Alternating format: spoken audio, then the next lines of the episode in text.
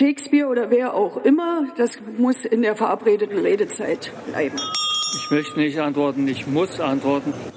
Man könnte fast meinen, das wäre Absicht. Ich lasse Sie eine Zwischenfrage zu. Mit Rechtsradikalen rede ich nicht. Hallo, schönen guten Tag. Hier ist der Bundestalk, der Podcast aus dem taz Parlamentsbüro. Vor zwei Jahren sind die Taliban in Kabul eingezogen. Der Abzug der westlichen Truppen und auch der Hilfsorganisation zu dieser Zeit ist total chaotisch verlaufen. Viele erinnern sich vielleicht an diese furchtbaren Bilder vom Flughafen in Kabul, wo sich verzweifelte Menschen an die ähm, Flugzeuge geklammert haben oder auch auf die Tragflächen geklettert sind, äh, weil sie irgendwie noch aus dem Land ähm, rauskommen wollten. In der Zeit seitdem hat sich die Lage besonders für Mädchen und Frauen in Afghanistan dramatisch verschlechtert, aber nicht nur für sie. Die wirtschaftliche Situation ist sehr schlecht, ein großer Teil der Bevölkerung ist von humanitärer Hilfe abhängig. Im Bundestag versuchen gerade verschiedene Gremien aufzuarbeiten, welchen Lehren man aus diesem Debakel ziehen sollte, also allgemein für die Außen- und Sicherheitspolitik. Und noch immer warten in Afghanistan sogenannte Ortskräfte darauf, dass die Bundesregierung ihr Versprechen wahrmacht und sie aus dem Land nach Deutschland holt. Ortskräfte sind die Einheimischen, die in Afghanistan etwa für die Bundeswehr oder für die Entwicklungshilfe gearbeitet haben und jetzt Angst um Leib und Leben haben. Über all das wollen wir jetzt hier sprechen. Ich bin Sabine am Orde, ich bin innenpolitische Korrespondentin der Taz und mit mir sind hier im Studio Sven Hansen. Ich bin Asienredakteur der Taz und habe eine Woche vor 9-11 äh, wurde mir Afghanistan zugeschoben. Äh, die Verantwortung. Ich habe dann sehr viel gelernt und mich teilweise monatelang nur mit diesem Land beschäftigt. Äh, und mein Name ist Jem Güler. Ich bin im Parlamentsbüro der Taz und dort unter anderem zuständig äh, für den Afghanistan-Untersuchungsausschuss, der gerade den Bundestag beschäftigt. Und ich bin Thomas Ruttig. Ich schreibe regelmäßig für die Taz als Autor zu Afghanistan. Hab da, mach das, äh, beschäftige mich mit Afghanistan schon seit 40 Jahren, habe 13 Jahre da gelebt. Und bei 9-11 war ich gerade mal draußen aus Afghanistan. Hab mich bei der UNO in Genf erwischt und dann Schockstarre. Genau, man kann auch sagen, äh, du bist, äh, Thomas, einer der besten Afghanistan-Kenner, die wir hier haben im Land und wir sind froh, dass du äh, auch Taz-Autor bist. Genau. Thomas, vielleicht fangen wir mit dir auch gleich an. Wie würdest du jetzt die Lage im Land beschreiben? Düster, muss man sagen. Man ist ja immer geneigt, irgendwas Positives äh, zu finden, weil man selber Hoffnung braucht und vor allem die Menschen da unten ja auch Hoffnung brauchen. Aber das, was man so hört und was ich auch höre von meinen wenigen in Afghanistan verbliebenen Kolleginnen und Kollegen und von anderen Leuten da, ähm, da ist äh, noch nicht mal im Moment ein Silberstreif am, am Horizont. Die Taliban sitzen relativ fest im Sattel und eine Alternative, eine wirklich, sagen wir mal, realistische Alternative ist im Moment nicht zu blicken. Sven, die wirtschaftliche Lage ist ja total dramatisch. Manche sagen, bis zu 90 Prozent der Bevölkerung sind von humanitärer Hilfe abhängig. Woher kommt das, dass die Lage wirklich so schlecht ist? Ja, die war ja vorher auch schon schlecht, weil äh, Afghanistan, äh, wie es in den letzten 20 Jahren war, war ja extrem von externer Hilfe abhängig. Also ungefähr zwei Drittel des Etats äh, kamen aus dem Ausland und eben nicht nur der gesamte Sicherheitsetat, Militär und Polizei, sondern auch äh, eben Großteil des Restes. Und mit dem Abzug, der ja nicht nur äh, mit der Machtübernahme erfolgte, sondern schon vorher schrittweise erfolgte, hat die Wirtschaftskrise enorm zugenommen. Jem, und vielleicht kannst du noch mal kurz was zur Lage der Frauen und Mädchen in Afghanistan sagen und wie sich das verändert hat, seitdem die Taliban gewonnen haben. Also das, was man ja hört, ist und auch dann in den Nachrichten jetzt größer war, dass zum Beispiel für äh, ausländische NGOs äh, und auch die Ortskräfte und so weiter, die dann auch über die NGOs mit beschäftigt werden, äh, dass daher Frauen äh, und mit, also Frauen da irgendwie nicht mehr arbeiten dürfen oder sowas oder wenn dann, dass da irgendwie das alles unter der Hand läuft.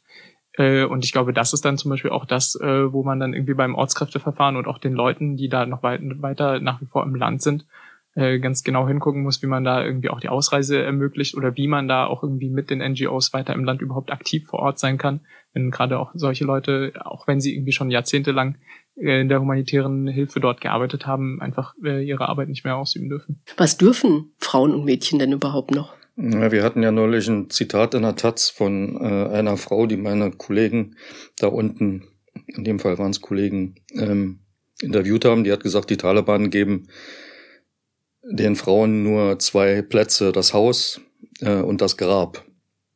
Aber nicht alles ist immer ganz hundertprozentig schwarz. Es ist so, dass es immer noch Bereiche gibt, in denen Frauen arbeiten dürfen, in Anführungsstrichen, aus der Sicht der Taliban. Nach UN-Zahlen sind äh, noch etwa drei Viertel der Frauen, die zum Zeitpunkt der Machtübernahme der Taliban gearbeitet haben, weiter beschäftigt, vor allen Dingen im informellen Sektor, auch im formellen Sektor, in dem, was in Afghanistan so Textilindustrie äh, genannt wird, das ist, sind so eher so Sweatshops oder Heimarbeit vor allen Dingen. Also die Frauen arbeiten dann zu Hause. Und natürlich äh, ist dann auch äh, das, was manche Leute Marktdruck nennen würden, äh, oder kommt da ins Spiel. Das heißt, äh, auch auf Löhne und so weiter wird natürlich auch gedrückt von den Leuten, denen da diese äh, Fabriken und Shops und so weiter gehören. Also das ist auch prekär, selbst wenn man da noch Arbeit hat. Ähm, aber das Wichtige ist eben, dass die Frauen versuchen weiter irgendwie aktiv zu bleiben, sich Nischen zu suchen. Als jetzt die Schönheitssalons verboten worden sind, haben sie dann angefangen, das auch von zu Hause aus zu machen. Und äh, die sozialen Medien sind ja da auch so ein Überlebensmittel. Ähm, da gibt's dann halt äh, Werbung dafür. Und ich habe auch schon ein Foto gesehen, wo dann so Adressen, Telefonnummern an die Wände gesprüht worden sind. Man muss halt dann, man kann dann nur hoffen, dass die Taliban das nicht auch äh, zu frivol finden. Denn ähm, hinter dem Verbot steht ja, dass da in diesen Schönheitssalons halt Dinge gemacht werden, die mit der Scharia, mit dem islamischen Recht nicht in Übereinstimmung ist. Also so, so schlimme Dinge wie sich Fingernägelverlängerung zu machen oder Haarteilchen oder weiß der Geier was, ja. War aber auch als, äh, wenn ich das richtig gelesen habe, auch als sozialer Ort total wichtig, oder? Diese Salons. Ja, natürlich, ja, ganz wichtig, weil das war natürlich auch ein Treffpunkt. Ähm, die Programme für Make-up, besonders für Hochzeiten und anderen Feierlichkeiten, äh, wozu das ja auch genutzt worden ist, die haben sich alle schon über Stunden hingezogen und dann saßen da die Frauen und äh, sicher auch die Mädchen aus den Familien und klönten da miteinander. Ähm, die Männer waren auch vorher schon weitgehend ausgesperrt. Äh, man durfte da als Bräutigam manchmal mit rein, so zu diesen Sachen. Ähm, aber sonst war das eben auch schon ein abgeschirmter Ort. Im Grunde übertreiben die Taliban selbst das, äh, was sie selber für angesagt halten. Gerade in diesem Fall wird das sichtbar. Und ähm, ja, anfangs, äh, Thomas, gab es ja diese Berichte oder auch vereinzelt Bilder von, von Protesten und so weiter, die von Frauen organisiert worden sind. Äh, hast du da irgendwie einen Stand oder irgendwas nochmal davon mitbekommen, wie da irgendwie die Selbstorganisation oder so weiter da aussieht? Gab es da nochmal was? Ja, es gibt eine ganze Reihe von also selbst erklärten Frauenorganisationen oder Gruppen, die heißen irgendwie deren Front für Freiheit, Arbeit und Brot oder so äh, in der Preislage und die gehen halt ab und zu mal äh, so in Flashmobs auf die Straßen, äh, organisieren dann auch, dass darüber berichtet wird oder nehmen ihre Handys mit äh, und verteilen das dann. Aber das dauert manchmal nur Minuten. Ne? Bei dem letzten, ich weiß gar gar nicht mehr genau, muss so vor drei Wochen gewesen sein. Äh, ach ja, das war nach dem Verbot der äh, Schönheitssalons im Juli. Also ähm, da gingen so 40, 50 Frauen, äh, äh, also Eigentümerinnen und Mitarbeiterinnen, dann auf die Straße hielten äh, selbstgeschriebene Zettel in die Luft und dann kam die Taliban auch schon. Äh, äh, und äh, da die ja keine richtig funktionierenden Wasserwerfer haben mit Feuerwehrschläuchen und so, hört sich jetzt vielleicht ein bisschen ulkig an, aber wenn man auf der anderen Seite steht, ist natürlich auch nicht so toll. Ähm, und dann wird dann in die Luft geschossen und äh, dann ist auch Panik. Äh. Also wir haben neulich mal diskutiert, auch mit Afghanen, die hier leben. Wir haben gesagt, äh, sie haben noch nicht gehört, dass bei solchen Sachen wirklich jemand schon erschossen worden ist. Aber es, man weiß halt nie, wie die Taliban reagieren und das ist das Schlimme.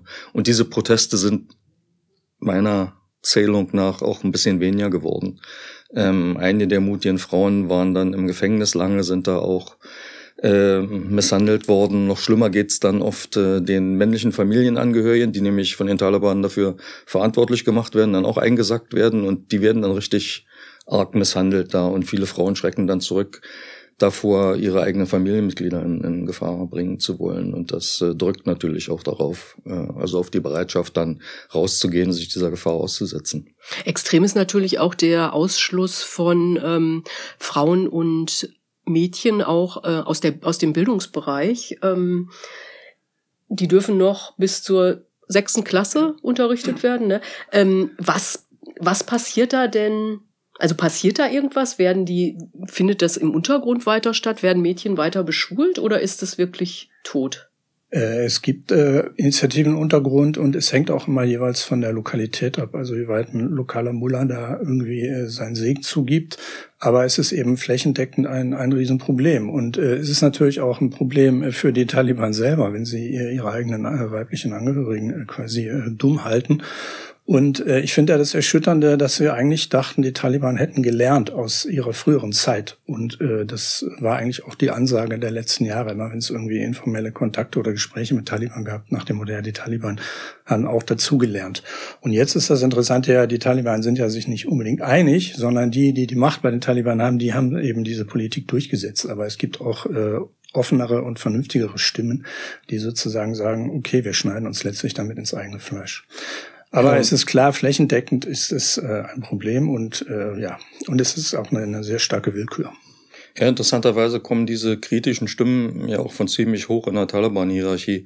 Also der Innenminister und der Verteidigungsminister und der Verteidigungsminister der Sohn des Taliban-Gründers Mullah, Mullah Omar, der Vater schon tot, er ist sozusagen sein Nachfolger, die sagen auch öffentlich, dass sie damit nicht einverstanden sind und dass das... Die sind nicht einverstanden mit dem, wie Frauen und so weiter aus dem Bildungssystem? Ja, genau. Ähm, und ähm, das Verrückte daran ist ja dieser, äh, also der, der Innenminister Rajuddin Haqqani, der ist sozusagen die Nummer eins auf der Terroristen-Hitliste der Amerikaner mal gewesen und man denkt, das ist natürlich, der muss dann auch total reaktionär sein, aber Afghanistan Afghanistan ist wie viele andere Länder halt auch sehr, sehr vielschichtig. Sozial scheint der dann, zumindest im Vergleich mit diesen ultrakonservativen in Kandahar, dann ein bisschen äh, progressiver zu sein. Die haben das auch offiziell auf Reden von Veranstaltungen der Taliban gesagt. Die posten Videos äh, in den sozialen Medien, auch so ein Unterschied äh, zur ersten Taliban-Zeit. Ähm, aber keiner von denen geht so weit, dass eben äh, zu einem Bruch sich auswachsen zu lassen innerhalb der Taliban, weil sie wollen natürlich alle auch an der Macht bleiben.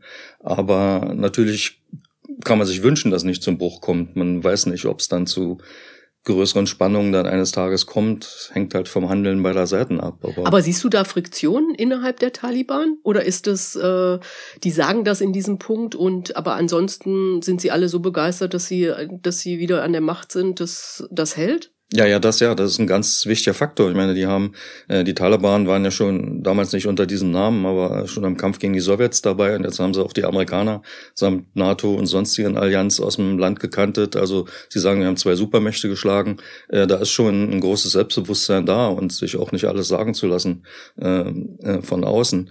Ähm, aber gleichzeitig äh, ist diese Bewegung der Taliban immer differenziert gewesen. Afghanen inklusive der Taliban sind sehr diskussionsfreundlich und da gibt's natürlich auch die Debatten. Äh, eines davon hört man öffentlich und sonst nicht. Ähm, aber es wird jetzt auch in Medien oft gesagt, ja, da gibt es einen Machtkampf oder sind verschiedene Fraktionen und so. Ich würde nicht so weit gehen. Friktionen oder Meinungsverschiedenheiten, ob die sich irgendwann mal dann politisch tatsächlich in einer Auseinandersetzung manifestieren, die wir auch beobachten können. Äh, weiß ich nicht. Bei den Taliban ist meistens so, irgendwann passiert was und man wundert sich dann wieder.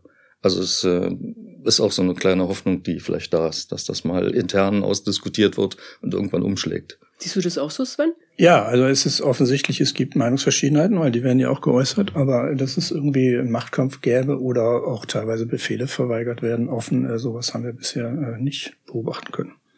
Ähm, Christoph Reuter hat im Spiel geschrieben ähm, und das Ganze auch so ein bisschen von einer anderen Seite beleuchtet. Also er schrieb, dass die Taliban zum ersten Mal seit Jahrzehnten eine rudimentäre funktionierende Staatlichkeit in Afghanistan durchgesetzt hätten, dass Afghanistan eben nicht in Bürgerkrieg zurückgestolpert sei, dass die Bauern ihre Produkte jetzt gefahrlos in die Städte bringen könnten, der Bau einiger Straßen und Tunnel begonnen habe, deutlich weniger Zöllner bestochen würden. Seht ihr das auch? Also, dass es auch irgendwie eine positive Seite gibt bei all dem furchtbar Schrecklichen? Äh, ja, klar. Also ich meine, es, es gibt positive Sachen auf einem niedrigen Niveau, aber sagen wir mal, für die Landbevölkerung ist jetzt eine Art Frieden da. Das muss man äh, sehen. Also äh, es gibt nicht die Gefahr von äh, Bombardements durch die Amerikaner oder andere Truppen. Gleichzeitig gibt es äh, eigentlich auch keine Anschläge, außer vom IS, aber es ist sicherer als früher. Wobei die Ironie natürlich ist, dass früher ein Großteil der Anschläge von den Taliban ausging. Also von daher entfällt da der Grund. Aber da ist erstmal eine gewisse Ruhe. Dann ist es Korruption, weniger Korruption. Und was es auch gibt, ist es, sagen wir mal, so eine Art rudimentäre Rechtsstaatlichkeit auf Basis der Scharia. Jahr. So, also das System, was es vorher gab, äh, hat ja auch nicht überzeugend funktioniert. Ja, äh, man konnte sich da irgendwie äh, bestechen und so weiter. Ich meine, Korruption gibt es jetzt auch weiterhin, aber auf einem anderen Niveau. Und äh, was eben, was ich ja versucht habe vorzusagen, dass eben ganz viele Gelder eben nicht mehr gibt. Deswegen können die Taliban jetzt kein irgendwie äh, Wirtschaftsprogramm machen oder irgendwie ein Riesenbauprogramm. Aber natürlich äh, paar Sachen sind äh, möglich, also auf einem niedrigen Niveau. Ja, bei zwei Sachen bin ich so in der, von der Nuance her ein bisschen anderer Meinung. Einmal zu, dazu, was Christoph Reuter gesagt hat, mit rudimentärer Staatlichkeit. Die hat es natürlich vorher auch gegeben unter den Regimen, ähm, die jetzt auch schon in den 40 Jahren des Krieges in Afghanistan an der Macht waren von den, äh, ich sag mal, von den Linken, aber richtig Kommunisten waren es, glaube ich, nicht, äh, bis hin zu Mujahideen und dann Taliban Nummer eins.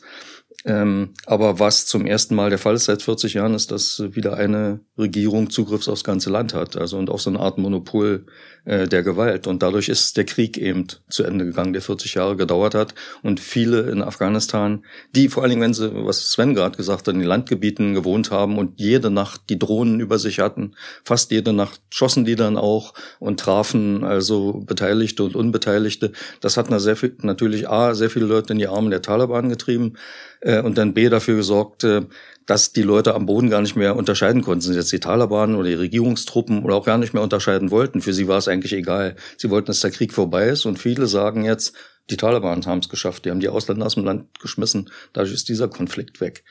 Was ja, heißt das und denn? Äh, also Rechtsstaatlichkeit, das ist eben auch, ja, eigentlich sollte man denken, Scharia ist kodifiziert, ist auch in Büchern, aber die kennt kaum jemand. Ähm, und deswegen ist diese Art von Regierungsführung, die die Taliban jetzt haben, im Grunde sehr erratisch. Also niemand weiß, wo die Linien sind, dann auch die gesetzlichen Linien in der Scharia.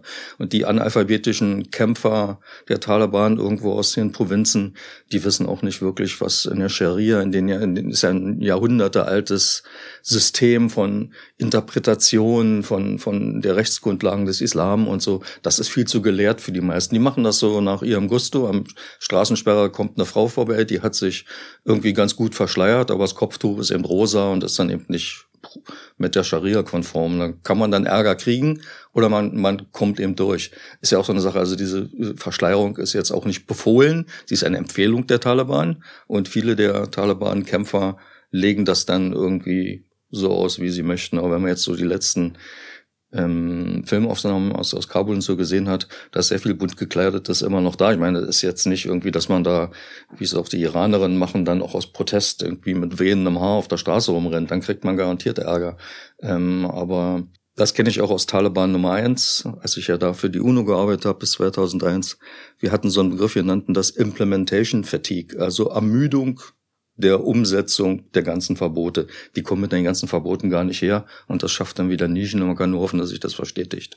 Vielleicht muss man einmal noch mal zur ähm, Erklärung sagen, dass äh, Taliban Nummer eins, wie du es äh, äh immer sagst, Thomas, also die Regierung war quasi von 96 bis 2001, ja, bevor ja, dann genau. äh, äh quasi nach genau, 9 und wie Thomas gesagt hat, sie hatte eben nicht das ganze Land unter Kontrolle, sondern es gab ja noch das Gebiet der Nordallianz oder speziell eben Panjshir und so weiter. Also es waren ungefähr 90 Prozent.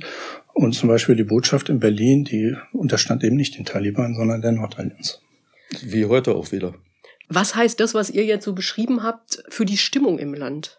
Können die Taliban auf eine Unterstützung in der in einem Großteil der Bevölkerung setzen oder äh, also und sind es die Proteste, die man sieht und all all das, was man hört, ganz kleine Teile der Bevölkerung oder wie muss man sich das vorstellen? Also ich würde sagen, es dominiert eine Hoffnungslosigkeit und eine Kriegsmüdigkeit. So, also äh, man sieht keinen Ansatz, was zu ändern. Man ist äh, nicht zufrieden, man leidet Not. Aber irgendwie 40 Jahre Krieg, äh, die gehen halt auch nicht an den Leuten vorbei, spurlos, sondern die Leute sind erschöpft und ja, fühlen sich jetzt von der Welt äh, im Stich gelassen. So, so würde ich die Stimmung beschreiben. Ja, äh, der Unterschied wieder zu Taliban 1 ist, damals hatten die Leute gehofft, dass es zu einem Eingreifen kommt, besonders dann, als die Welt wieder aufmerksam wurde aus, äh, auf Afghanistan nach den Anschlägen von 9-11. Ähm, Diesmal waren sie da 20 Jahre lang, haben Milliarden zum Teil echt verpulvert, also im Krieg sowieso verpulvert und, und auch sonst irgendwie in korrupte Kanäle äh, fließen lassen äh, und gleichzeitig nicht geschafft, irgendwie Institutionen aufzubauen, die jetzt äh, halt sich gegen die Taliban hätten zur Wehr setzen können. Ähm, insofern gibt es eben erstmal, ich glaube, einen Großteil der Bevölkerung, der erstmal zufrieden ist, dass der Krieg zu Ende ist, aber auch unter denen gibt es natürlich einige, die bestimmte Aspekte der Taliban-Herrschaft ablehnen. wie eben Ausschluss der Mädchen zum großen Teil aus der Bildung und äh, halt die Arbeitslosigkeit, die da unter den Frauen um sich greift und halt auch das Fehlen politischer Freiheiten und dass man wirklich so auf äh, rohen Eiern läuft, wenn man mit den Taliban mal irgendwie ein Problem hat. Also mal ein nicht politisches da ist. Die machen eben bestimmte Projekte, manchmal ordnen sie an und dann sagen die Ältesten, äh, der Dorfgemeinschaften oder der Stämme äh, so und so nicht, besser wäre vielleicht so und äh, mit manchen Taliban kann man dann reden und äh, mit manchen nicht. Also ich würde mal sagen, man kann, also eine Wahl würden die Taliban, eine freie Wahl würden die Taliban nicht gewinnen. Aber auch in den einzelnen Afghaninnen und Afghanen gibt es vielleicht bestimmte Aspekte, die mit bestimmten Dingen wie eben Frieden zufrieden sind, wenn sie mit vielem anderen nicht zufrieden sind. Und diese Proteste der Frauen sind so die Spitze des Eisbergs der Unzufriedenheit, die aber auch sehr heterogen ist. Die Taliban werden ja international nicht anerkannt als Regierung. Ähm, internationale Organisationen sind weitgehend abgezogen. Trotzdem muss man sich ja irgendwie als Bundesregierung jetzt zu diesem Land verhalten und man möchte ja auch die Leute da nicht verhungern lassen. Wie geht man mit so einer Regierung um? Äh, ja, ich denke, es wird kein Weg daran vorbeiführen, äh, mit den Taliban äh, was zu tun zu haben. Ich denke, das gibt jenseits der politischen, der Ebene der vollen diplomatischen Anerkennung, gibt es andere Ebenen. Wir haben ja auch andere Regime, Nordkorea oder so, da, das ist ja sozusagen offiziell sogar anerkannt, mit denen wir handeln müssen oder also zu tun haben und auch Interessen haben, dass da nicht alles völlig aus dem Ruder gerät. Ja.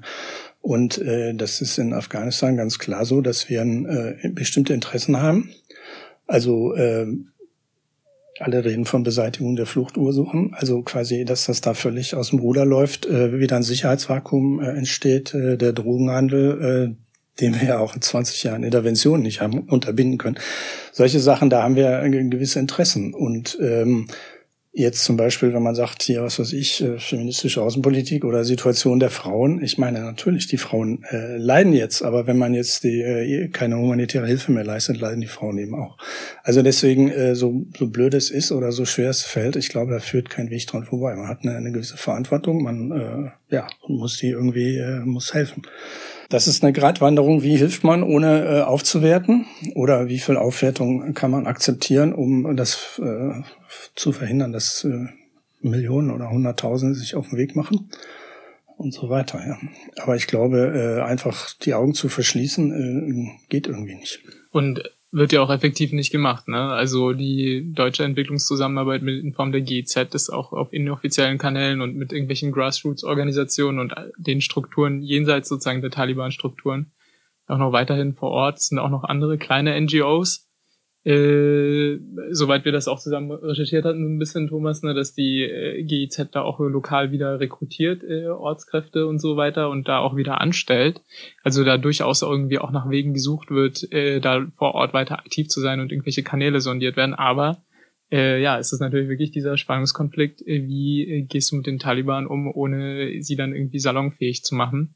Wobei das ja wirklich eine Farce ist, muss man sagen. Also, ich meine, das Doha-Abkommen und so weiter, wo dann das, ich meine, da wurde ja auf äh, hochoffiziellen Kanälen auch mit Taliban-Vertretern und so weiter sowieso schon die ganze Zeit gesprochen. Also ich verstehe es teilweise auch einfach nicht, äh, wie sehr man, äh, wo denn jetzt irgendwie die Grenze liegt.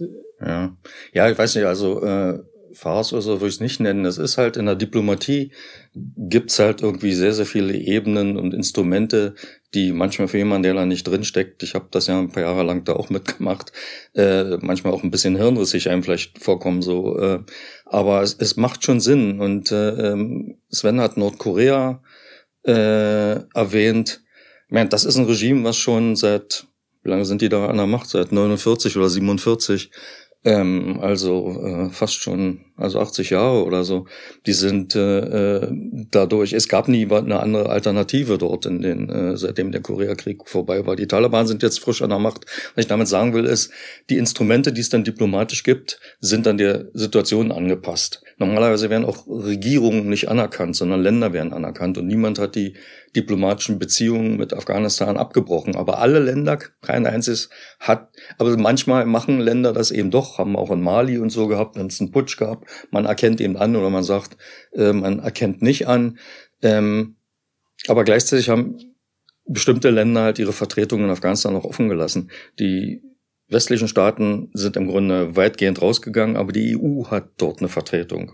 Und die sind natürlich dort auch da, ohne dass das jetzt groß rumtrompetet wird, um auch Interessen und halt auch das Interesse der Beobachtung der EU-Mitgliedstaaten ähm, da am Leben zu halten. Und die UNO ist da als wichtige multilaterale Organisation und äh, und die helfen dann eben oder über die UNO werden dann NGOs auch im Lande mit gefördert, die dann Programme umsetzen, die früher zwischenstaatliche Entwicklungszusammenarbeit gemacht hat. Also wenn die Deutschen mit der äh, GIZ da waren oder mit der äh, Kreditanstalt für Wiederaufbau. Das wird jetzt nicht mehr gemacht, weil es wird offiziell nur noch Humanitäres gemacht. Aber da eben jeder sieht, was du auch gesagt hast, dass man die Leute nicht äh, verhungern lassen kann, wird jetzt so ein Konzept entwickelt, das heißt Humanitäres Plus. Dann wird gesagt, okay, bestimmte Sachen im Bildungssektor, bestimmte Sachen im Gesundheitssektor, wo es wirklich darum geht, Leute am Leben zu halten, kann man machen. Und dazu sind sogar bestimmte Mittel der früheren afghanischen Regierung, die eingefroren worden sind von den Amerikanern, liegen auch ein paar in Deutschland in der Schweiz auf Banken,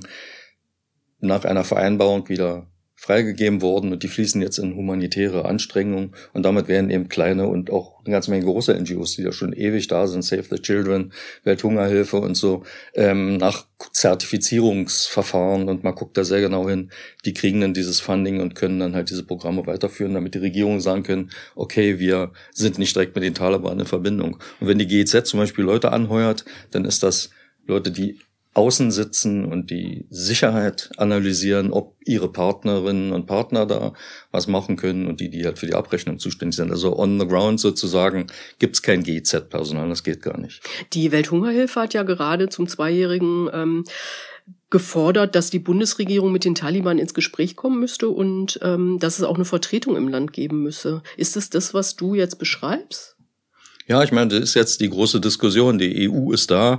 Die könnte man ja so aufstellen, dass sie, äh, dass man dann erstmal die nationalen Botschaften gar nicht eröffnet, um nicht dieses Signal zu senden, wir sind jetzt auf dem Weg der Normalisierung. Das ist ja viele, die das kritisieren, äh, äh, also die das nicht wollen, kritisieren, so aus der afghanischen Diaspora und auch Leute so aus den Menschenrechtsorganisationen, was ja auch nachvollziehbar ist. Aber ich persönlich würde auch sagen, es wäre wahrscheinlich gar nicht schlecht, ähm, wenn äh, auch Deutschland äh, vielleicht ein paar Diplomaten auf niedrigem Niveau dorthin schicken würde, um halt selber auch zu sehen, was, was da läuft. Auf der anderen Seite könnte man auch, wie gesagt, bei der EU bleiben und vielleicht dann mal EU-Außenpolitik endlich mal entwickeln. Vielleicht wäre das auch ein, mal ein Ansatz.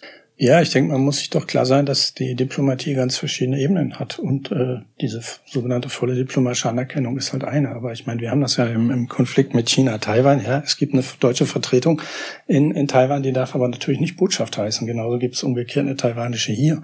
So, das heißt, da gibt's äh, einfach Abstufungen und da, äh, da muss man sorgfältig drauf achten. Aber quasi überhaupt nicht miteinander reden zu können, ist äh, ist ein Problem und ist auch kann auch nicht in unserem Interesse sein. Und damit schickt man man ja auch Signale, wie man es macht. Und die Taliban verstehen das schon. Wir denken ja immer, Leute mit Turban und Bart haben nichts in der Birne. Also manchmal, wenn so immer von den mittelalterlichen Taliban ähm, die Rede ist, also einiges mag das schon mittelalterlich sein an den, ähm, an, an den Werten, aber äh, funktionieren tun die. Die haben diesen Krieg nicht umsonst gewonnen. Und jetzt ist ja so, die Taliban haben ja nach wie vor eine Vertretung in Doha. Und wenn man jetzt mit Taliban reden will, als Bundesregierung, muss man sozusagen nach Doha fahren, ja. Und Irgendwann macht das, glaube ich, aber auch keinen Sinn mehr, sondern wäre wahrscheinlich sinnvoller, man spricht in Kabul miteinander.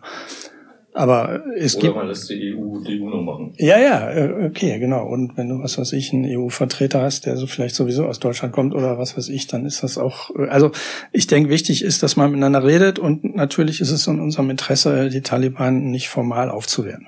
Aber gleichzeitig ist es doch so, dass wenn ich das jetzt richtig verstanden habe, ich habe das ja nur gelesen, ihr seid da ja viel näher dran, ähm, dass die Taliban absolut kompromisslos sind. Also dass sie nicht bereit sind, auf irgendwas einzugehen. Ist das so oder habe ich da einen falschen Eindruck? Ja, bis jetzt ja. Und sie lassen auch niemanden an sich ran.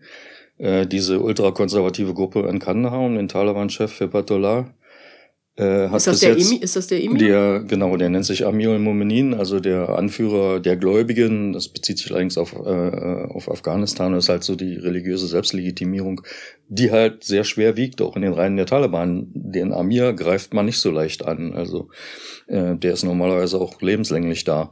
Ähm, was wollte ich sagen? Ähm, also es hat bis jetzt nur ein Botschafter wohl geschafft aus einem arabischen Land. Ist noch nicht mehr bekannt, wer das war. Und dann irgendwie der Premierminister von Katar mal mit dem direkt zu reden. Äh, neulich war die stellvertretende UN-Generalsekretärin, äh, Muslima aus Nigeria da, die hat er auch nicht empfangen.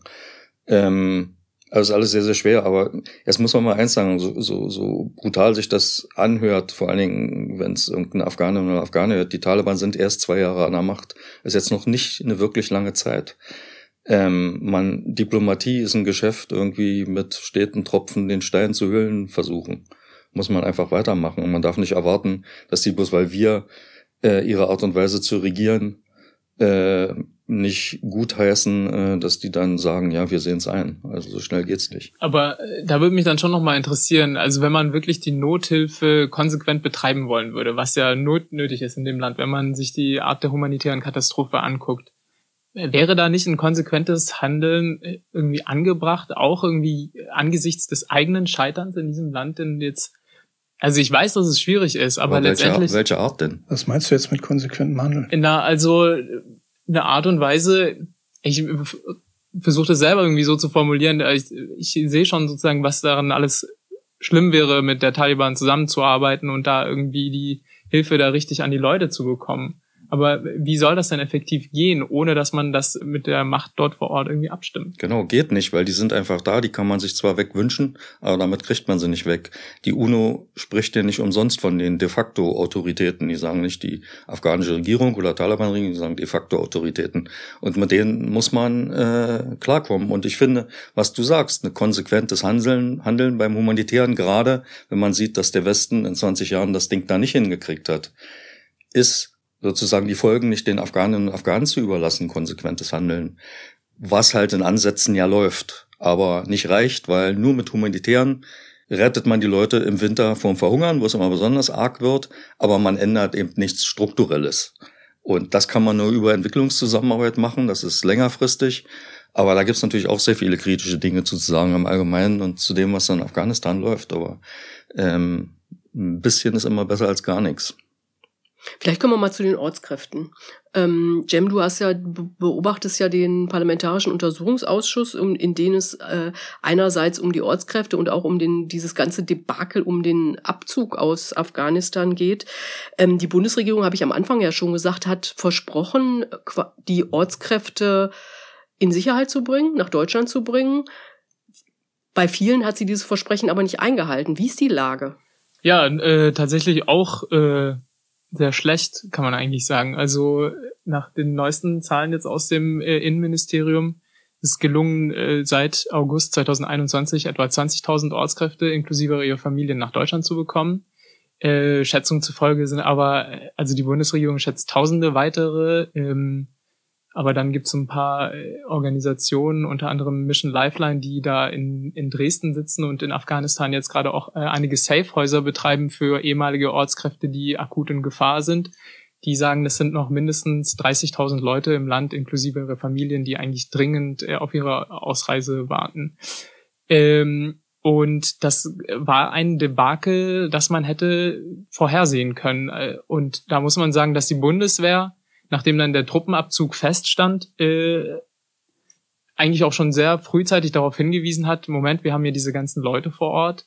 Was passiert mit denen, wenn wir dann nicht mehr im Land sind? Äh, und da klang es jetzt so zuletzt im Untersuchungsausschuss, dass äh, also das Einsatzführungskommando der Bundeswehr, das dann auch den Truppenabzug organisiert hat, wirklich auch schon äh, im September 2020 alle möglichen Appelle auch in den anderen Ministerien und so weiter lanciert hat, äh, um den Abzug der Ortskräfte auch äh, dann mit voranzutreiben, mit dem Truppenabzug, der sich damals dann schon abzeichnete.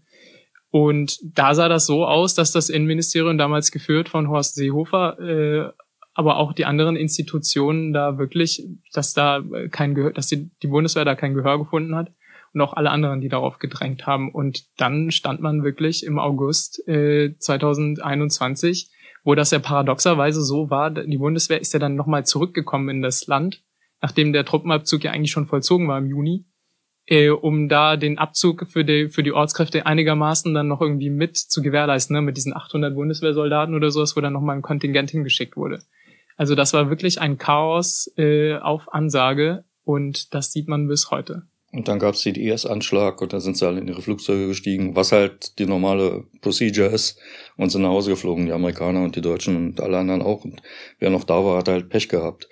Ähm, also ich wollte mal zwei Dinge dazu sagen. Erstmal gab es zwei Gründe, warum man nicht früher das hat organisieren und nicht organisiert hat, was man hätte organisieren können, was man ja auch wusste, dass da irgendwie es bergab geht und sich um die Leute kümmern muss. Das eine war tatsächlich Seehofer, äh, aber nicht allein Seehofer, sondern die Bundesregierung, die es offenbar als höchste Priorität in Afghanistan gesehen hat, bis zum Schluss auch noch abgelehnte Asylbewerber von hier äh, dorthin abzuschieben. Das muss man sich mal vorstellen. Am 11. August Mhm. Vier Tage vor dem Fall von Kabul sollte noch ein, Afga noch ein Abschiebeflug nach Afghanistan stattfinden. Das war dann der äh, Abschiebeflug, der dann noch gestoppt wurde. Aber bis Ende Juli und Anfang August, sorry, ich habe dich unterbrochen, nee, Thomas, nee. wurde noch nach Afghanistan hin abgeschoben. Ich würde nur sagen, in trauter Zusammenarbeit mit Österreich, Ungarn und ich glaube Bulgarien noch oder so, auch alles solche menschenrechtlichen Koryphäen, muss man da mal sagen.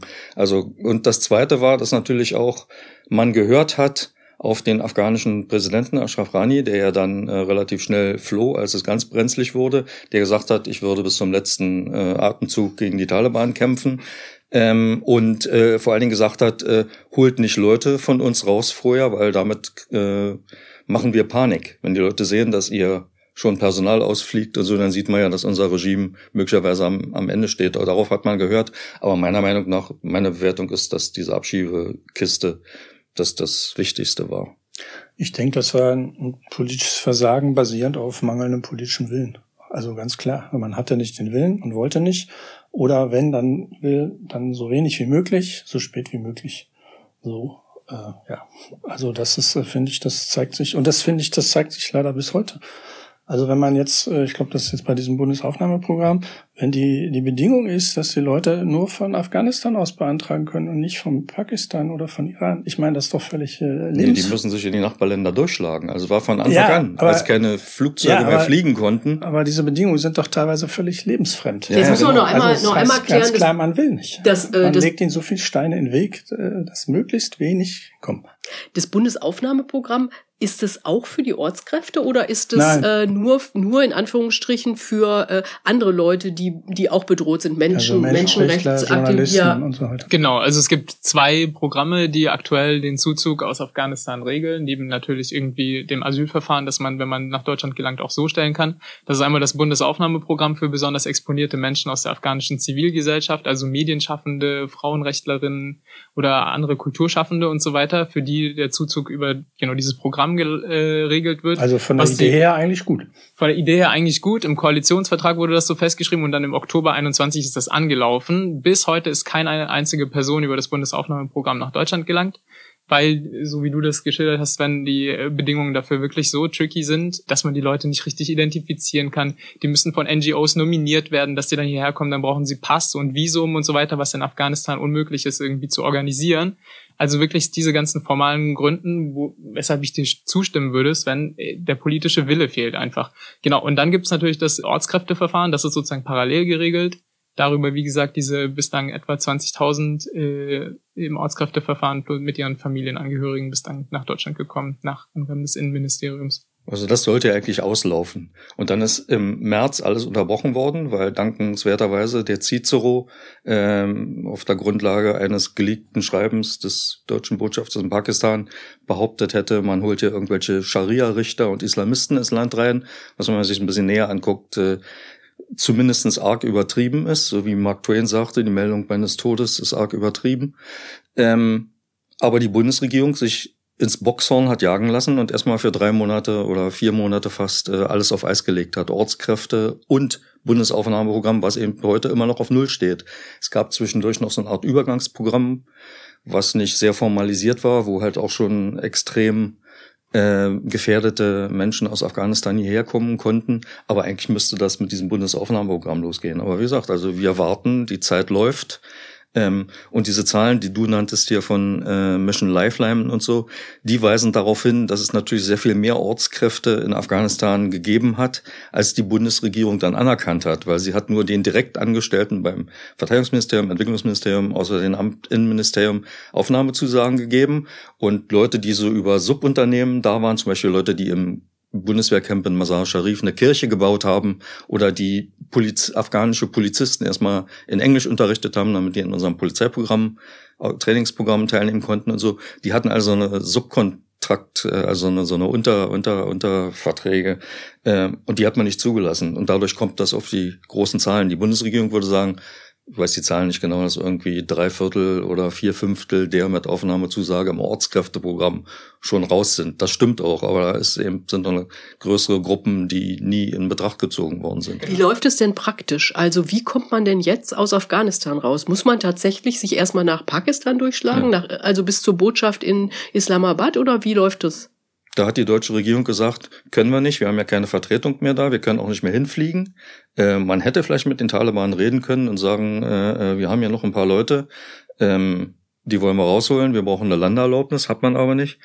Ähm, und man hat es eigentlich NGOs überlassen, wie es äh, so oft in unserer Regierungspolitik ist. Äh, Subsidiaritätsprinzip, man schiebt Verantwortung ab, also ein negatives Subsidiaritätsprinzip.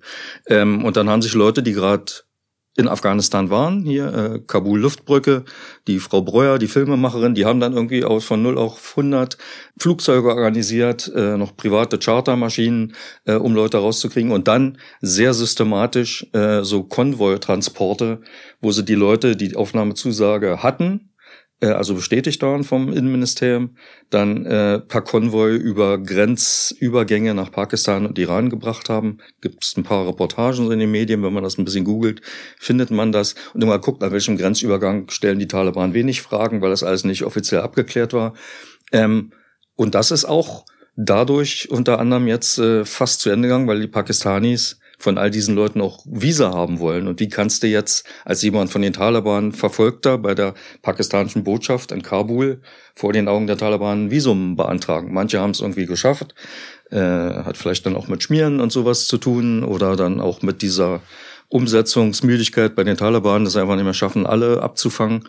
Äh, aber im Moment geht gar nichts. Und äh, die deutsche Botschaft in Teheran, die eine Zeit lang auch noch Anlaufpunkt war, äh, da ist jetzt nach dieser mysteriösen Cicero-Geschichte äh, machen die das nicht mehr, weil da ist nämlich eine neue Sicherheitsüberprüfung drin, das Verfahren eingeführt worden. Und das kann, können die deutschen Behörden nach ihrer eigenen Aussage nur in Islamabad machen. Und da hat sich jetzt natürlich ein Stau gebildet. Da waren schon Leute, die in Pakistan saßen, die noch ausgeflogen werden müssen. Die werden jetzt erstmal bearbeitet, sind wohl so 1500 Leute oder so.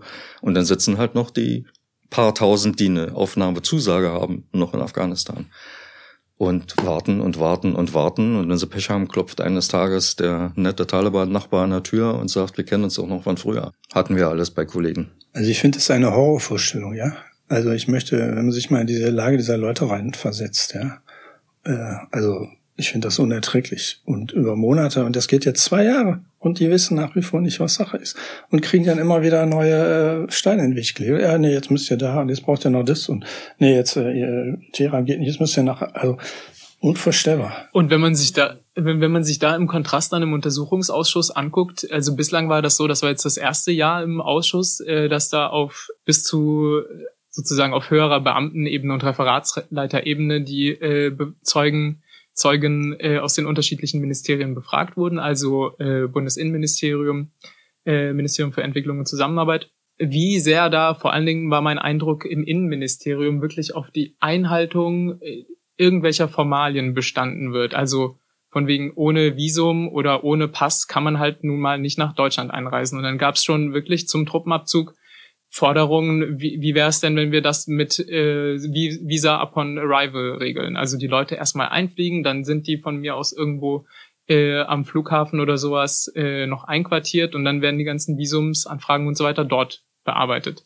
Da hat einfach der politische Willen gefehlt und das ist bis heute der Fall. Und da gibt's auch Leute, äh, die sagen, Untersuchungsausschuss schön und gut und es ist natürlich wichtig, dass man äh, die Fehler und so weiter aufklärt. Aber das ist mal wieder einfach nur eine Selbstdarstellung äh, von, von deutscher Seite. Oh mein Gott, wir haben das und das und das alles falsch gemacht. Wenn man wollte, sagen zum Beispiel äh, die äh, Leute von Mission Lifeline, dann könnte man das Problem mit den Menschen, die da zum Beispiel jetzt schon irgendwie eine Aufnahmezusage aus Deutschland hätte, im Handumdrehen regeln. Dass man, gut, das wäre sicherlich auch irgendwie logistisch und so weiter eine Herausforderung, aber ja, passiert halt nicht. Ja, eins der Dinge, die man ganz praktisch machen könnte, wäre, diese NGOs, die das machen, zu unterstützen, weil die setzen ja Dinge um, für die eigentlich die Regierung zuständig wäre. Die stehen jetzt aber, wie man hört, finanziell teilweise ziemlich auf dem Schlauch. Die Spenden kommen nicht mehr rein, war ja alles spendenfinanziert und was das alles kostet. Ähm, wenn es jetzt diese Anzeige dieser NGOs gibt, wir brauchen, um Leute, die wir noch rausholen können, so und so viel Kohle, dann soll die Bundesregierung die verdammt nochmal rausrücken, damit die eben alle zur Botschaft in Islamabad äh, kommen können. Und dann muss man halt da auch mal ein paar mehr Gästehäuser, wie es ja jetzt schon der Fall ist, anmieten, um die Leute unterzubringen. Ich finde es wirklich unsäglich, dann einfach wegen langsamer bürokratischer Verfahren Leute dann noch weitere Monate, Leuten noch weitere Monate aufzubürden, die die da in Talibanistan verbringen müssen. Also ja, aber da müssten die NGOs meiner Meinung nach auch ein bisschen lauter werden, weil es gibt dann immer das Ach, wenn wir jetzt zugeben, dass wir nicht genug Geld haben und so, wie kommt das an und so, aber letztendlich sind die afghanischen Leben, die da auf dem, äh, auf dem Spiel stehen, das Entscheidende. So sehe ich es jedenfalls. Ich fand im Zusammenhang mit den Ortskräften fand ich immer sehr bezeichnend, wie auch viele Bundeswehrsoldaten das einfach nicht mehr verstanden haben, was da passiert. Mhm völlig frustriert. Ja, die haben äh, jahrelang mit den Afghanen zusammengearbeitet. Die haben waren teilweise gegenseitig äh, voneinander abhängig, was ihr Überleben angeht. Und plötzlich werden die, die dir geholfen haben, mit denen du da durch dick und dünn gegangen bist, die werden plötzlich total hängen gelassen. Und du findest das blöde und willst ihnen helfen und kannst nichts machen. Das ist doch so frustrierend. Also da, da verlierst du doch jeden Glauben. Und da muss man sagen, äh, ich bin kein Fan von der Bundeswehr gewesen und so weiter, aber jetzt im Untersuchungsausschuss, was ich da irgendwie teilweise gehört habe äh, von denen, äh, die da als Zeugen vorgeladen waren, äh, die Bundeswehr hat auch die höchste Quote der Aufnahmezusagen und auch der tatsächlich aufgenommenen im Ortskräfteverfahren. Und was da in Bewegung gesetzt wurde, dann auch noch irgendwie in den letzten Stunden mit irgendwelchen gefälschten Passierscheinen, die die Bundeswehr ausgestellt hat, irgendwie im Namen der Bundesregierung, dass da Leute noch irgendwie auf irgendeinen Transporter kommen und zum Flughafen in Kabul kommen. Äh, oder dass die irgendwie, da gab es solche Geschichten wie, dass die Visamaschinen von Berlin aus mit irgendwelchen Militärtransportern eingeflogen haben, die Visumsanträge in Masari Sharif äh, bearbeitet und dann die fertigen Visa wieder zurückgeflogen für die Ortskräfte und Aber so weiter. Das war ja nur in den paar Wochen. Das war nur in, genau. Taliban, diese zwei Jahre sind das Ding und da passiert Absolut. auch da irgendwie nicht mehr allzu viel. Ich finde, das wird jetzt auch alles ein bisschen nett erzählt und nach vorne gebracht, um zu zeigen, ja, bei uns hat es natürlich Leute gegeben, die sich den Hintern aufgerissen haben, um da was zu machen. Die hat es auch gegeben. Aber die hatten nach vier, vier Wochen nach Taliban Machtübernahme wahrscheinlich vorher schon äh, gar keine Chance mehr, irgendwas zu machen. Und da liegt der Hase im Pfeffer. Ne?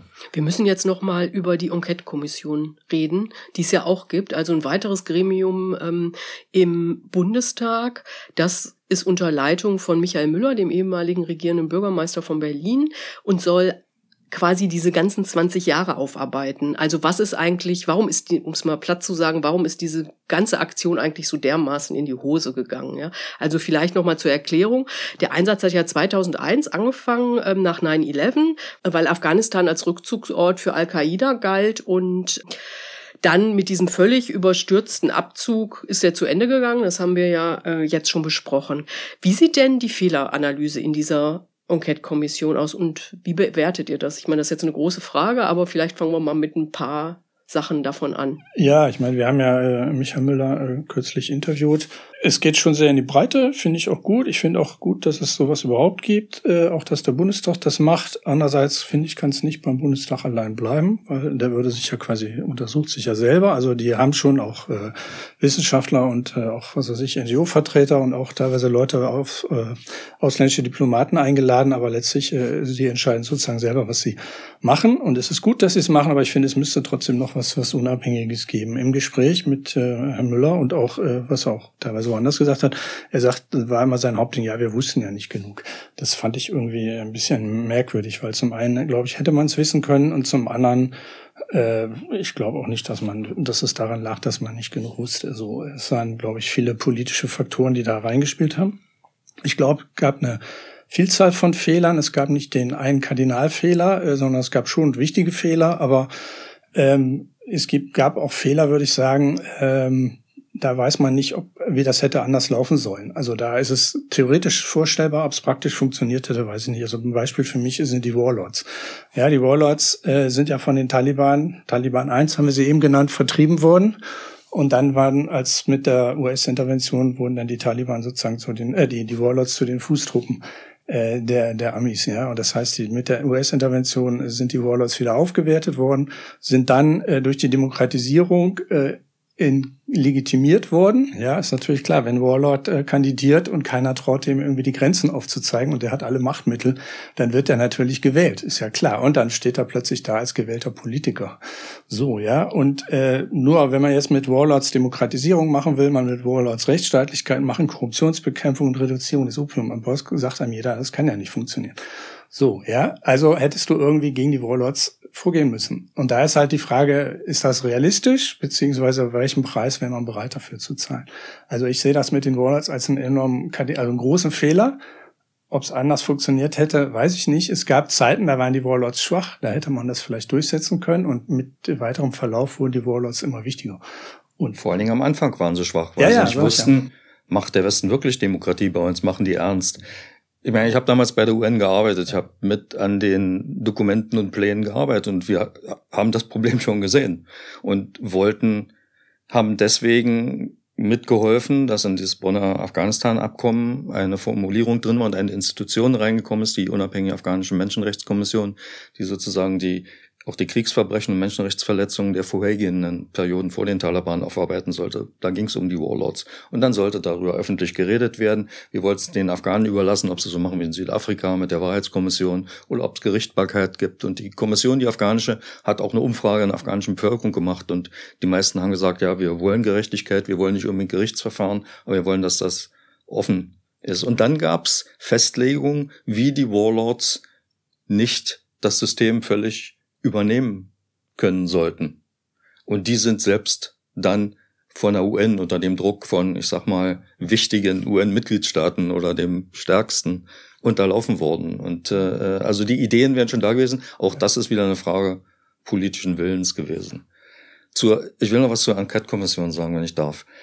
Ähm, da sehe ich das so ähnlich wie jetzt bei dieser Geschichte hier mit, ah ja, wir haben ja doch eigentlich alles ganz gut gemacht oder wir haben zumindest Anstrengungen unternommen und manchmal auch unorthodoxes, Deutsche sind ja dafür nicht so bekannt, äh, hier mit den Visamaschinen und solche Dinge, dass da bestimmte Narrative aufgebaut werden. Den einen hast du schon genannt. Der zweite ist, äh, ach ja, die arme Bundeswehr, hat Müller fast so gesagt in dem Interview, was wir beide gemacht haben, die arme Bundeswehr war ja so überfordert und dann sind sie irgendwie da reingerutscht, dass sie den Staatsaufbau in Afghanistan und Institutionenaufbau machen sollten. Ist völliger Humbug, das stimmt nicht. Ähm, weil es sollte die UNO machen. Und die Bundesregierung als ein nicht ganz unwichtiges UN-Mitglied hätte im Verbund mit anderen europäischen Ländern dafür sorgen können, dass die UNO diesen Job auch macht und dass nicht die NATO dann nämlich da reingelaufen. Es geht ja nicht nur um Bundeswehr, sondern ich kann mich noch erinnern, ich war bei der UNO, dann bei der EU äh, äh, in Afghanistan und wenn man ins Parlament gegangen ist, da rannten die ganzen Leute in Uniform rum, die Bundeswehr und die belgische Armee und weiß nicht, die machten alle politische Gespräche. Das war gar nicht deren Job. Ne? Aber die wollten natürlich Informationen abschöpfen, alles Mögliche. Und da sie mehr äh, Mittel zur Verfügung hatten, haben sie das auch gekriegt. Und die Diplomatie ist immer mehr in den Hintergrund gedrückt worden. Und das andere Narrativ hast du auch genannt, wir wussten zu wenig über Afghanistan. Stimmt nicht. Die Bundesrepublik Deutschland hatte weltweit eine der führenden Afghanistan-Wissenschaften. Mit den Leuten, die dort auf diesem Gebiet gearbeitet haben und die zum Teil lange, lange Jahre vor den Kriegen, 60er, 70er Jahre in Afghanistan verbracht haben und ganze Bücher vollgeschrieben haben in einer Qualität, die seinesgleichen oder ihresgleichen sucht. Mit denen hat am Anfang niemand geredet, weil nach dem Motto, wir sind die Befreier, das läuft da alles, wir sind die größte Militärkoalition aller Zeiten und mit den Taliban wären wir schon fertig. Und erst als das Kind dann wieder fast in den Brunnen gefallen war, fing man dann an, irgendwie nachzufragen bei Leuten, die sich äh, schon vorher damit äh, beschäftigt haben. Und äh, hier werden Narrative aufgebaut, die zur Selbstentschuldigung dienen sollen. Die Bundestag, das ist das, wo ich dir zustimme, die Bundestagsparteien, die sozusagen die Politik untersuchen jetzt, die sie selber ähm, beschlossen haben, haben natürlich die Tendenz, bestimmte Dinge nicht wirklich offen sagen zu wollen. Und der Hauptnarrativ ist dann, es ist ja nicht alles schlecht in Afghanistan gewesen. Wir haben ja ein paar Sachen haben wir ja erreicht. Klar sind da noch ein paar Wasserleitungen, die funktionieren, die mit deutschem Geld gebaut worden sind. Aber wenn ich höre, was Müller gesagt hat, was auch andere gesagt haben, ja, na, wir haben 20 Jahre haben wir den Afghaninnen und Afghanen ein besseres Leben gegeben. Sie haben Zugang zu Bildung gehabt und so weiter. Und das ist doch was. Nein, das ist nix. weil jetzt unter den Taliban haben sie davon überhaupt nichts. Und wenn sie versuchen, das anzuwenden, werden sie noch mehr verfolgt, als, als wenn sie stillhalten. Also, und deswegen ist genau das Problem. Da ist kein Silberstreifen am Horizont. Und da helfen ihnen all diese Dinge, die wir ihnen ja nicht verschafft haben, sondern die wir mit ihnen zusammen da aufgebaut haben. Ein paar Afghanen haben ja auch mitgemacht. Ähm, in Anführungsstrichen, jetzt war ironisch gemeint. Also es war natürlich ganze Menge und wir haben das meiste, wir jedenfalls von denen gelernt. Ähm, da ist jetzt keine Hoffnung mehr leider zu sehen. Und das denen sozusagen als Argument hier, dass nicht alles schlecht war, das finde ich, ist für mich das am allerdanebenste. Der Müller hat in dem Interview ja, ähm, also bei uns und aber auch, er hat ja irgendwie einige Interviews jetzt gegeben, er, er hat immer von so einer Ursünde gesprochen, das äh, gefällt ihm offensichtlich, dieses Wort, äh, und hat gesagt, das sei, dass man nie mit den Taliban gesprochen hätte. Dass man die nicht am Anfang in diesem politischen Prozess mit der Bonner Konferenz, was ja auch Deutschland, die auch Deutschland ausgerichtet hat, nicht einbezogen Ist hat. es richtig? Also ist, ist das die, ist, ist, ist ein, ein, ja. zentraler Fehler gewesen? Also ich bin jetzt nicht so gut im, in biblischen Begriffen. Falls es, wenn es mehrere Ursünden gäbe, dann wäre es eine davon. okay. Aber wenn es nur eine Ursünde gibt, dann ist es nicht die Ursünde. Meiner Meinung nach äh, war viel wichtiger, in Afghanistan existierende, nicht sehr gut organisierte und auch nicht sehr bekannte pro-demokratische Kräfte mit in dieses neue Afghanistan reinzubringen, ihnen auch einen Anteil an Macht und Verantwortung zu geben, um halt diesen Warlords auch was entgegenzusetzen. Haben wir auch probiert. Auf der Bonner Konferenz ist dann die Delegation, die aus diesen Kräften bestand, am letzten Abend ausgebotet worden und gesagt, äh, ihr dürft nicht am runden Tisch da mit Platz nehmen. Das ist für mich die Ursünde. Welche Rolle spielt denn der Irakkrieg? Der ja kurze Zeit später äh, von, den, von den USA angefangen wurde. Und dann hat sich ja das Interesse relativ schnell von, also von Afghanistan auf äh, den Irak verlagert. Ja, der Irakkrieg spielt eine ganz merkwürdige Rolle, weil zum einen, wie du sagst, äh, das Interesse der USA hat sich verschoben ähm, und zum anderen aber auch äh, war der Irakkrieg für uns auch wichtig, weil also für Deutschland, weil äh, ich, die Frage ist ja, konnte, hätte Deutschland sich aus Afghanistan irgendwie zurückziehen oder anders äh, agieren können? Und im Grunde waren das so fast zwei kommunizierende Röhren. Muss man vielleicht einmal noch mal kurz dazu sagen, dass äh, Deutschland gesagt hat, wir machen bei diesem genau, Irakkrieg Genau, Deutschland hat beim Irakkrieg nicht mitgemacht. Das wurde als nicht gerechtfertigt gesehen, beziehungsweise, äh, wie hat Fischer damals gesagt, der Außenminister, I'm not convinced, ja. Also die, was das, was die Amis da vorgelegt haben im UN-Sicherheitsrat an angeblichen Beweisen über Massenvernichtungsmittel, das war ja äh, alles äh, fabriziert und nicht äh, stichhaltig, also man hat ja nie diese Waffen, Massenvernichtungsmittel gefunden. Aber äh, für Deutschland, äh, also Deutschland hat sich äh, quasi nicht beteiligt am Irakkrieg und konnte das aber auch gut damit rechtfertigen, dass nach dem Motto, ja, wir machen da was in Afghanistan. So, die Frage ist, hätte Deutschland sich aus beidem raushalten können äh, oder sagen wir mal ganz anders den äh, Afghanistan-Einsatz konzipieren können, nach dem Motto nicht militärisch, sondern mehr politisch. Äh, da habe ich meine Zweifel, beziehungsweise glaube ich, dass Deutschland das nicht hätte alleine machen können. Vielleicht mit einer, auf einer EU-Ebene, da kann ich mir das vorstellen. Aber so war das für Schröder nach dem Motto hier, äh, Afghanistan ist jetzt unsere Verantwortung, da müssen wir machen und dadurch können, brauchen wir im Irak nicht mitmachen. Also das hat äh, diese, also der Irakkrieg hatte für Deutschland diese Funktion. Also dieses militärisch-politische ja. oder militärisch-zivile Engagement in Afghanistan ist ja kein Entweder-Oder. Ich glaube, Deutschland ja. wäre nicht drumherum gekommen, da auch Truppen zu schicken. Ja. Ähm, man hat sich ja auch auf militärischem Gebiet am Anfang ziemlich zurückgehalten und äh, hing auch wieder mit dieser Selbst, äh, äh, mit diesem Selbstbetrug zusammen zu sagen, das ist da gar kein Krieg und so weiter, ne? Also weil da noch keiner fallen durfte und alles Mögliche. Aber und ich habe es ja wieder aus nächster Nähe dort beobachten können oder müssen. Deutschland war nie ein Vorreiter bei diesen Dingen, die auf der politischen Seite wichtig waren, wie bei menschenrechtlichen Themen, Aufbau wirklich funktionierender demokratischer Institutionen, Vorgehen, politisches Vorgehen gegen Warlords. Ein paar von denen hätte man vor Gericht stellen können. Diese Idee hat es auch gegeben. Ähm, da waren die Skandinavier stark und ein paar andere Länder, Kanada eine Zeit lang und so. Deutschland war immer so jetzt nur nicht zu viel sagen und wir können gut mit Karzai und der war jetzt auch nicht so demokratisch und aber man hat dann eben lieber mit dem zusammengearbeitet. Ja, also ähm, ich habe dem eigentlich nichts. Ich äh, höre dir zu, Thomas, und äh, bin da äh, lerne auch selber extrem viel jetzt gerade auch nochmal in dem Gespräch äh, und und es stimmt schon. Äh, auch das, was du jetzt gesagt hast, ne, in dieser eigenen Fehleranalyse, wie jetzt wieder knallhart da Agenda-Setting betrieben wird äh, und dann irgendwie geguckt wird, ach, äh, weiß nicht, jetzt steht der Truppenabzug in Mali an und so weiter. Was können wir daraus jetzt irgendwie lernen von dem gescheiterten Afghanistan-Einsatz und so weiter? Also irgendwie, ja, versucht man sich da jetzt irgendwie reinzuwaschen, äh, während die Probleme aktuell noch wirklich mehr als akut sind. Du hast doch auch geschrieben, dass da schon wieder Briefe von Ortskräften gibt, kann sich mal jemand um uns kümmern oder so. Ne? Aus ne? in Mali, ne? Ja, mhm. also jetzt zwei Jahre nach der Pleite in Afghanistan, da fehlen einem die Worte. Mhm.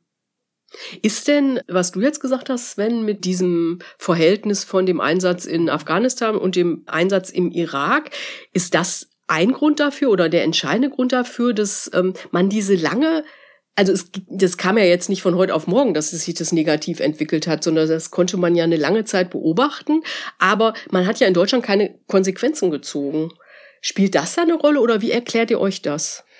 Also ich glaube, am Anfang hätte, wenn Deutschland am Anfang sich schnell besser aufgestellt hätte, hätte es genug Gewicht gehabt, äh, da die, diesen politischen Wiederaufbau und dann auch Festigung von Institutionen auch als Gegenkraft gegen die Taliban, die damals noch relativ schwach waren, da wirklich einen Beitrag leisten zu können. Ähm, dann später zu sagen, also aussteigen können ging ja. Die Franzosen sind relativ sind alleine abgezogen, die Holländer sind auch deutlich vor diesem allgemeinen Abzug ab. Aber das war schon alles viel zu spät. Ich glaube, die, die Wende war ja die Zeit kurz bevor Obama an die Macht kam, als nochmal überlegt worden ist, können wir das militärisch nochmal umdrehen gegen die Taliban. Obama hat dann massenhaft mehrere Zehntausend neue Soldaten geschickt und so. Hat dann aber schon gesagt, bis wann er die wieder abzieht. Und das war natürlich für die Taliban genau das, was sie brauchten. Also sie haben gesagt, das müssen wir jetzt nur überstehen. Das haben sie überstanden und ab da war Ende im Gelände. Da auszusteigen wäre zu spät gewesen. Der die Fehler sind wirklich am Anfang gemacht worden. Das ist wie mit diesen berühmten Weichenstellungen. Wenn du an der Weiche links lang fährst und nicht rechts, ist es ganz, ganz schwierig, dann irgendwann den Zug wieder umzudrehen und von vorne nochmal anzufangen. Das war nicht möglich.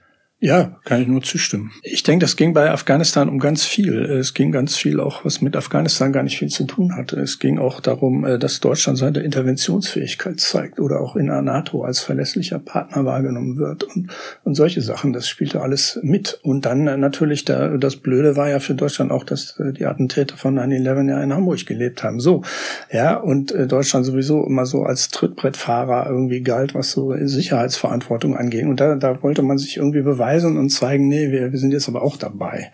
So, ja. Und äh, historisch hat Deutschland ja eigentlich eine, eine sehr interessante Rolle und ein sehr gutes Standing in Afghanistan gehabt.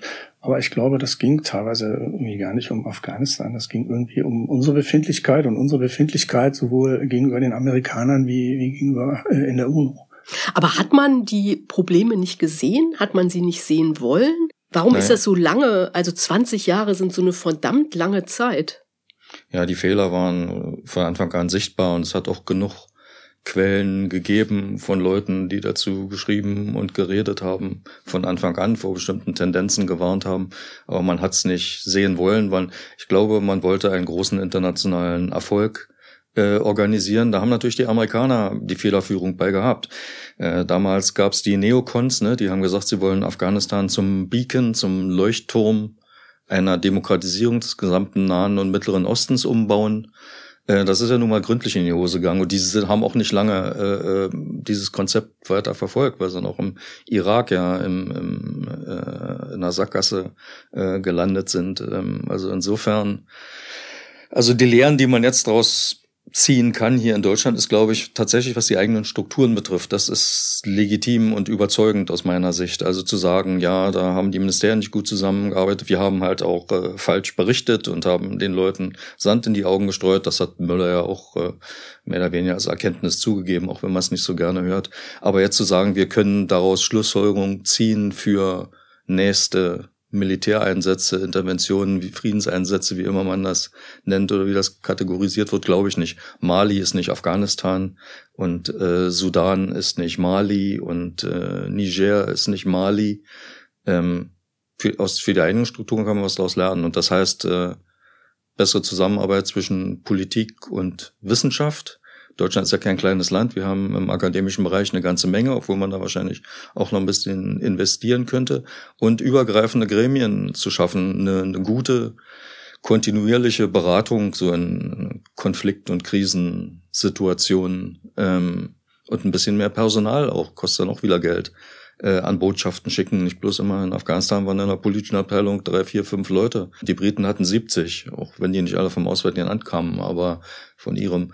Ähm, aber einer war mal im Urlaub, also man konnte da, man kam da nicht hinterher. Ich habe das auch mal zwei Jahre mitgemacht. Das, man wusste gar nicht, mal, zu welchem Gremium man zuerst laufen sollte. Ne? Und dann noch Bericht erstatten und selber was erfahren und so. Da braucht man eben nicht drei, sondern 30. Genau, das hat jetzt, eigentlich hast du jetzt schon meine Schlussfrage äh, vorweggenommen. Ich wollte ich nämlich, willst du noch erst, ja, okay, sagen, ja, ich glaube, äh, zum einen hat man sich das wirklich auch nicht vorstellen können, dass man da so äh, auf diese Art jetzt abzieht und da ein Desaster hinterlässt.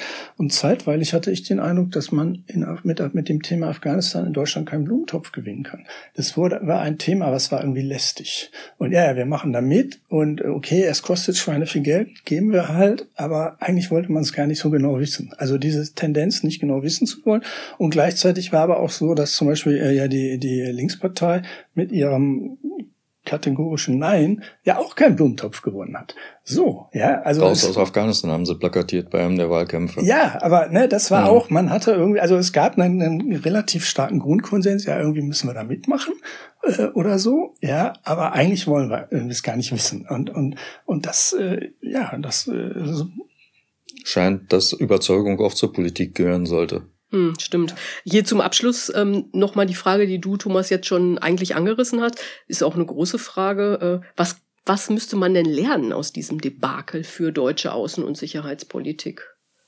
Also meiner Meinung nach wird es jetzt sind die Lehren für Deutschland in dem Fall gerade zweitrangig mit der humanitären Lage vielleicht noch in Afghanistan selber. Also ich glaube, da müsste man wirklich auch weiterhin zu seiner Verantwortung stehen. Einerseits, was die Ortskräfte betrifft und da wirklich verdammt nochmal dafür sorgen, dass diese Leute nach Deutschland kommen und man sich da an das gegebene Versprechen hält. Aber dann auch äh, zu sorgen dafür, dass die Leute da nicht elendig verrecken, nachdem man da 20 Jahre lang vor Ort war und wirklich nichts gerissen bekommen hat. Ich glaube, äh, man sollte auf jeden Fall bescheidener auftreten und äh, nicht so sehr von sich überzeugt sein oder von seinem eigenen Modell, ja. Also ich meine, es hieß immer in der Debatte, ja, ja, ist doch klar, dass man da keine Demokratie nach Schweizer Vorbild machen kann. Das hat aber auch niemand behauptet. Das fand ich immer total blöd, dieses Argument, ja. Aber man hat ja nicht mal irgendwie zustimmen nicht mal auf lokaler Ebene irgendwie, äh, weiß ich, eine, vernünftige Bürgermeisterwahl äh, organisiert. Ja? Darf ich da ganz kurz ja. nochmal reingrätschen? Ja. Müller hat im Interview auch gesagt, es war eine Illusion zu glauben, dass man einen Staat aufbauen kann in Afghanistan, der aus Legislative, Exekutive und Judikative besteht. Hatte Afghanistan bis in die 70er Jahre. Ja. Also war, hat er auch mal ein Buch gelesen über Afghanistan? Ja, also wie gesagt, ich glaube, äh, Bescheidenheit, man braucht einen ja, längeren Atem und gleichzeitig vielleicht auch nicht völlig klotzen, sondern einfach Schritt für Schritt.